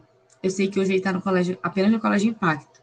Gente, eu lembro até hoje que eu saí de sala uma vez que eu estava muito nervosa, essa questão do Enem, sabe? Meu psicológico se abalou muito. E ele sentou para conversar comigo, me ouvir, me mostrar o caminho que eu deveria seguir, como eu poderia uhum. alcançar o que eu queria, porque eu sempre tive interesse é, em seguir carreira acadêmica, nunca pensei muito em assistência em si. E até hoje uhum. isso me uhum. marcou, de poderia ter se preocupado, de ter parado e conversado comigo isso, assim, foi espetacular para mim. Tem professores que até hoje eu tenho contato. Outros não, claro, não é todo mundo. Mas tem alguns que até hoje eu tenho contato. É, eu, eu fico vendo assim, né, que se a gente for parar para analisar, quando eu entrei no primeiro ano da faculdade, eu acho que eu entrei com o mesmo pensamento de quando eu entrei no, no primeiro ano do ensino médio, nessa aqui, um pouco mais madura quando entrei na faculdade, eu falei assim, nossa, eu vou fazer tudo, eu vou entrar em todo tipo de, de, é, de liga que tiver lá dentro, eu vou fazer todo tipo de pesquisa. Meu caderno, se fizer uma comparação, meu caderno no primeiro semestre e meu caderno atual, parece que são duas pessoas que fizeram anotações diferentes. Eu fico, eu fico é outro aluno. Colado, marcação, eu fico vendo, tipo, caneta lá, tudo bonitinho lá, letra cursiva, eu vejo os garranchos que eu escrevo hoje. Que, quem são essas duas pessoas? Nossa, olha, esse aí que tu citou é interessante, porque, assim, todo mundo que te ouvindo, né? Cada um tem um jeito de aprender. Eu tenho um amigo é. que ele aprende só ouvindo. Ele ouviu, ele já aprendeu. Ele guarda tudo Caramba. na cabeça dele. É, ele é muito safo. Aí tem eu, Esther, pessoa que sofre que só aprende escrevendo. Gente, eu tenho um estojo gigante, um monte de caneta. Uhum. E marca texto, porque eu só aprendo escrevendo. Isso é horrível, porque dá muito trabalho, né? Você aí que só aprende escrevendo sabe. É muito difícil. Nossa, mas no primeiro ano, parece que a gente se dedicava mais, assim. Mas também uhum. nos últimos anos a gente tem uns insights melhores, já sabe algumas coisas, não sabe tudo. Sim. Mas mesmo assim. Eu acho que essa parte da gente querer no, tipo, meio que desligar um pouquinho, né? Não totalmente, mas daquela relaxada, né? eu acho que é por volta do. terceiro até o quinto período, assim, mais ou menos, a fase que a gente está no meio do curso, de transição. É, porque no primeiro tá... ano, gente, todo mundo é maluco. Todo mundo é maluco é. no primeiro ano. Eu fico vendo os calouros, eu fico vendo assim, eu era assim. Fico vendo, eu sorria. Eu era feliz. eu adorava assistir essa aula. Como assim, gente? Como assim? Né? Não, e quando eu fui monitora, tipo, eu fui um ponto fora da curva, né? Que eu fui monitorando o uhum. MOF e eu amava o MOF. Amava de verdade. Tipo, mesmo que tenha sido muito difícil e puxado, era uma matéria que eu amava. Aí, quando eu vejo algumas pessoas tendo dificuldade, eu fico, meu Deus, gente. Eu sofria eu assim. isso e hoje eu sei que é tão fácil, sabe? E eu era assim, como eu lembro assim? que eu assim? penei em morfologia. É porque, tipo, é muito pesado, né, o conteúdo. Uhum. Só que aí, quando é tu aplica a tua clínica, parece que é muito mais prático. Aí eu fazia de tudo uhum. na monitoria para eles associarem, tipo, gente, bora lá. Assunto tal, no caso tal, bora associar, gente. É, tem isso. Eu fui monitora de uma turma pequena, né? Por causa da pandemia. Muita gente trancou, poucos seguiram para ter o ensino remoto. E eu lembro que teve gente que falou que eu segurava muito na mão deles, assim, ah, tu quer privar eles de muitas coisas, de sofrer, não sei o quê. Aí eu falava, gente, tem sofrimentos que são necessários, que a gente só aprende sofrendo. Mas tem coisa que a gente pode aprender com o erro dos outros. Eles não uhum. têm que uhum. passar. Aí agora, mesmo sempre ser monitora deles, gente, eu cuido desses filhotes assim, como se fossem meus filhos. Eu sei que eu não posso proteger eles de tudo, mas eu sei que tem coisas uhum. assim que eu cometi que eles não precisam cometer de novo. Então, o veterano também tem que dar esse, essa ajuda aí, esse insight. Uhum. É verdade. É, eu acho engraçado porque quando eu comecei a comecei a faculdade, eu para mim eu tinha que ou pedir apostila para alguém ou eu tinha que correr atrás, ou eu tinha que montar a minha. Eu esperava a bondade de Deus de iluminar a cabeça do professor, de querer dar a apostila pra gente. Porque tem professor que não dá apostila, não, gente. Tem professor que fala assim: não, não dou minha apostila, vocês que lutem aí, copiem, é. faça de vocês. Tem professor que é muito chato.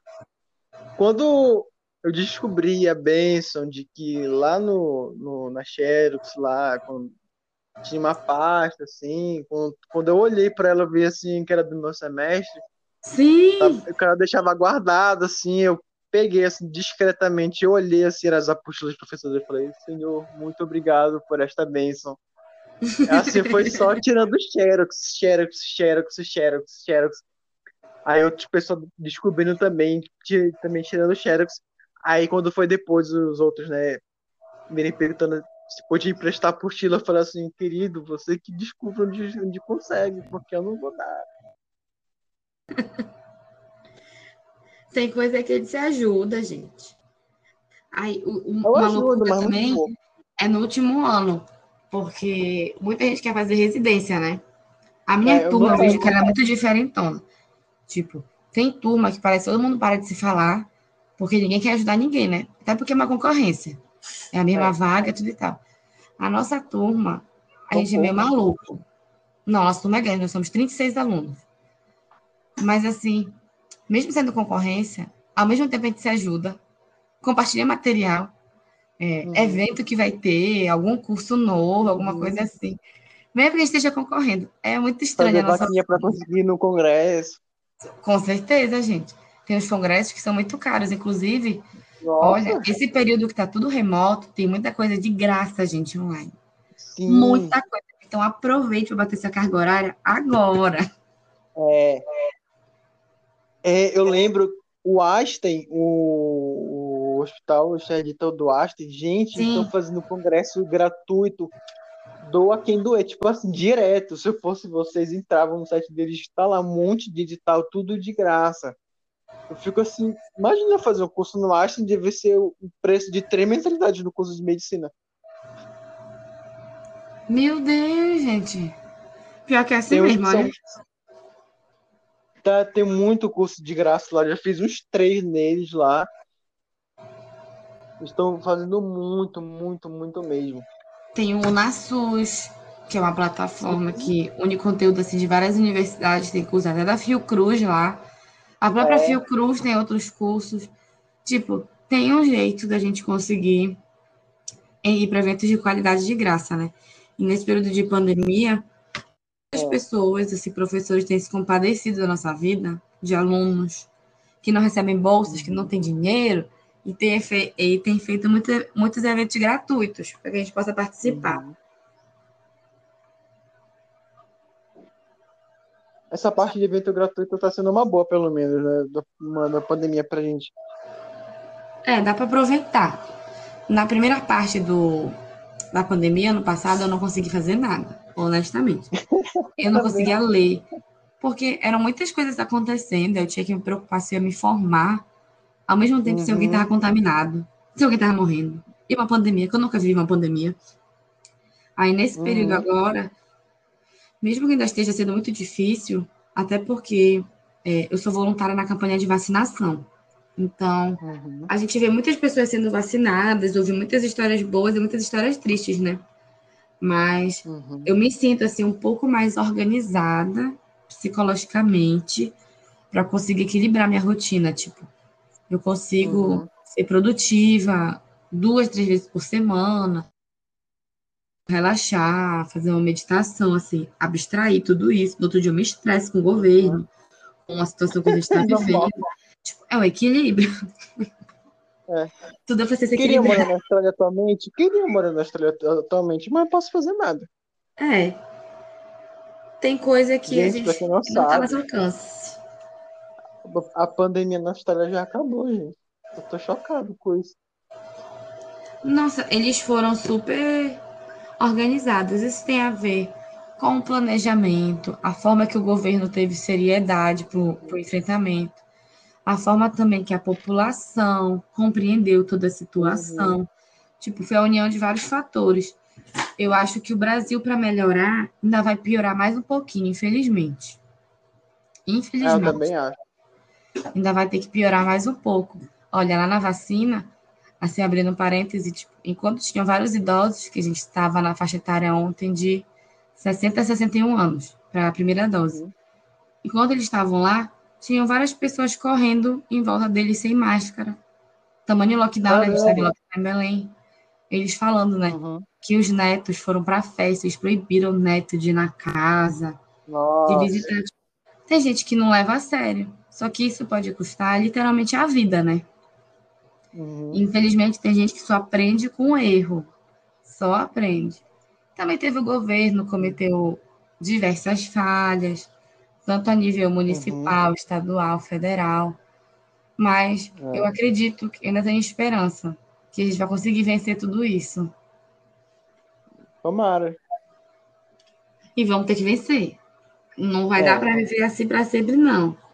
Gente, eu preciso voltar pro cinema, pelo amor de Deus. Cara, cinema. Eu não lembro a última vez que eu fui no cinema. Eu sei que desde março eu não fui, né? Ah, eu lembro. Desde que começou, eu não podia mais não dá para ir no cinema.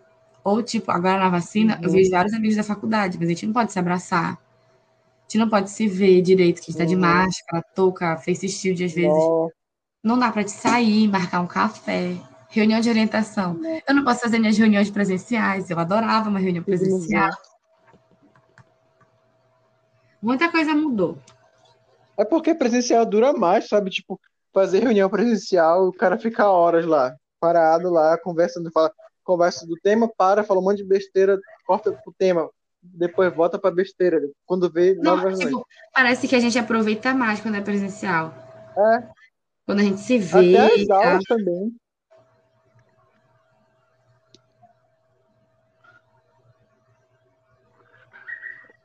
Até as aulas também são assim. Ah, verdade, até as aulas. Gente, quando voltou para ter aula aqui, que foi em setembro do ano passado, é para o meu estágio, na verdade. Uhum. Os primeiros encontros eles foram online, né, de orientação dos professores. Eu lembro que toda vez que tinha reunião a gente falava: "Ah, mas se fosse presencial, ah, mas é. se fosse presencial". E no dia que a gente conseguiu voltar, que a gente voltou presencial em outubro, parou em fevereiro de novo, né? Uhum. Era ao mesmo tempo que a gente estava feliz, a gente ficava meio nervoso ainda, né? Faltando aglomerar, uhum. coisas que a gente não fazia. Uhum. Mas a gente vai se adaptando. Eu não gosto uhum. dessa história de novo normal. Não acho nem que é novo, nem que é normal. Mas as coisas elas vão melhorando aos poucos, mas a gente tem que fazer a nossa parte. A gente tem que fazer a uhum. nossa parte. Se cuidar, usar máscara, usar álcool uhum. gel, não aglomerar. Se vê aglomeração, denunciar. Cuidar das pessoas que precisam mais ainda, como os idosos, ou as pessoas que ainda têm que sair de casa para trabalhar. Uhum. É uma, uma, uma última coisa que um... Como é que tu consegue tirar oito? Para quem não sabe, a média na UEPA de ultrapassagem é oito. Como é que você Gente, consegue é tirar oito? Olha, dando um parênteses aí, para quem não sabe, alguns cursos da UEPA da saúde, eles são metodologias ativas, ou seja, a gente não tem aula tradicional. É uma matéria ou outra. Uhum. O professor vai lá na frente, escreve, mostra slide. Não, são metodologias que fazem a gente ser independente no aprendizado. Então, eles nos dão um roteiro de estudo e nos direcionam. Uhum. Mas quem vai absorver esse conhecimento somos nós. E isso dificulta mais ainda a vida. Porque a gente veio do ensino médio tradicional, né? Perdão. A gente teve aula. Tu chega na universidade, não tem aula. O professor quer que tu aprenda sozinho. Tipo, como assim? Hoje, eu no quinto ano, eu entendo. Eu lembro. Acho até muito Sim. bom. Mas no primeiro ano foi um transtorno, gente. Um transtorno. Uhum. Entender como era. Aí, para tirar oito, uhum. tem que estudar muito. Muito. muito. Tem umas matérias. Eu lembro. Outras. É uma loucura. Eu lembro que no primeiro ano eu tive anatomia. Eu fiquei pensando, nossa, isso aqui vai ser complicado, mas eu vou tirar de letra. Eu fiquei, e o professor explicava, eu anotava. Quando eu via, quando eu ia ler o, o material que ele dava pra gente, eu ficava assim, esse cara não falou um texto do que tá aqui dentro, eu, eu tô viajando nisso aqui, ele só me passou a base, eu fiquei, meu Deus, no colégio os professores davam tudo de davam tudo de mão beijada, davam até na boca. Tem que cozinhar e montar isso aqui, socorro. Olha, o que eu acho bacana assim, da metodologia ativa é justamente que eles nos fazem assim ser mais críticos, Sim. assim, refletir mais, pesquisar mais, porque nem todas as vezes que alguém vai falar algo vai ser a verdade ou a informação mais atual, vamos falar da universidade. Nem sempre a literatura que o professor está usando naquele slide, que ele já fez há 45 anos, uhum. é a mais atual. Então, é. quando a gente pode estudar sozinho e se adapta a isso, é muito mais interessante. Tipo assim, tu tem ideias mais legais, tem ideias, ideias mais inovadoras, porque tem noção do que está acontecendo, do que está sendo uhum. produzido e tal. Aí é interessante. Mas eu não vou dizer para vocês que é fácil. Não é. Gente. É um processo que a gente se adapta. Uhum. O choque de início é normal. Pensar que o professor não gosta de, não, não quer dar matéria, mas aquilo lá que ele tem é o que ele tem para passar, porque a gente vai ser eles no futuro, né? A gente vai ter que verdade. saber. Porque no colégio a gente, vou falar, vou falar na verdade, a real moral, no colégio a gente decora. Verdade. Não é decora. tudo que a gente aprende no colégio. Tanto não. que se eu te perguntar agora um monte de coisa de conteúdo específico, tu não lembra nem eu. Foram coisas assim que passaram. Coisa de matemática, não lembro de nada. Coisas de. Não, história eu lembro muito. História e geografia eu gostava muito.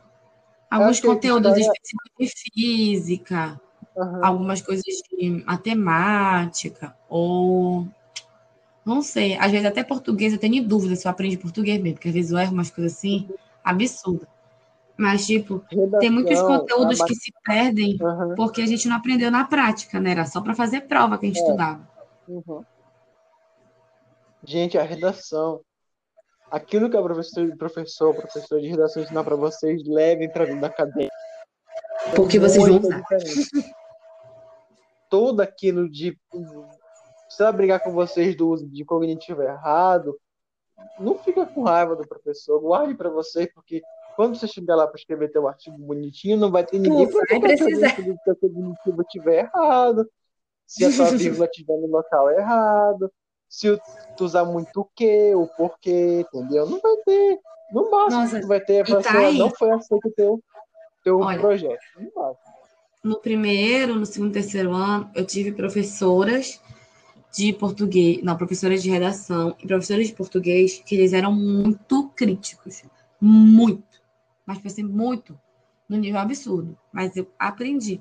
Tanto que até hoje eu tenho amigos que me mandam os trabalhos que eles vão apresentar, até projetos de TCC que eu revisei. Tanto norma, que eu adoro colocar, é, normatizar em ABNT, normaliz, normalizar, normatizar? Fica aí com dúvida. Normatizar. Colo, normatizar em ABNT, em APA, Vancouver, eu gosto muito. E gosto muito de fazer correção ortográfica. Eu tenho um olho, gente, que se tu fizer um GIF, colocar no teu história de 40 páginas, eu consigo ver.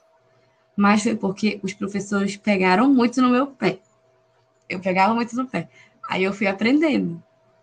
Uhum. Crase, então, meu Deus do céu. Nossa. É... Para terminar, eu quero te agradecer por ter aceitado o meu convite. Está aqui com quase duas horas. Mas eu quero agradecer por ter aceitado. Olha, Inácio, na verdade, eu te agradeço. Eu fiquei muito feliz quando eu vi de tu estares fazendo um podcast, porque isso facilita muito, porque às vezes a gente está meio ocupado, né? Aí vai ouvindo uhum. as informações, é, traz pessoas diferentes, assim, de uma forma mais acessível. E é muito bacana também, porque na verdade, não foi nem uma entrevista, você foi um bate-papo com pessoas que é, se conhecem há muitos anos. foi muito legal. É, e, pessoal, para você que está escutando, se tu quiser divulgar o teu curso, quiser fazer, divulgar o teu trabalho, manda uma DM lá pra gente que a gente está esperando lá tu quiser participar também, manda uma DM lá pra mim no meu Instagram, arroba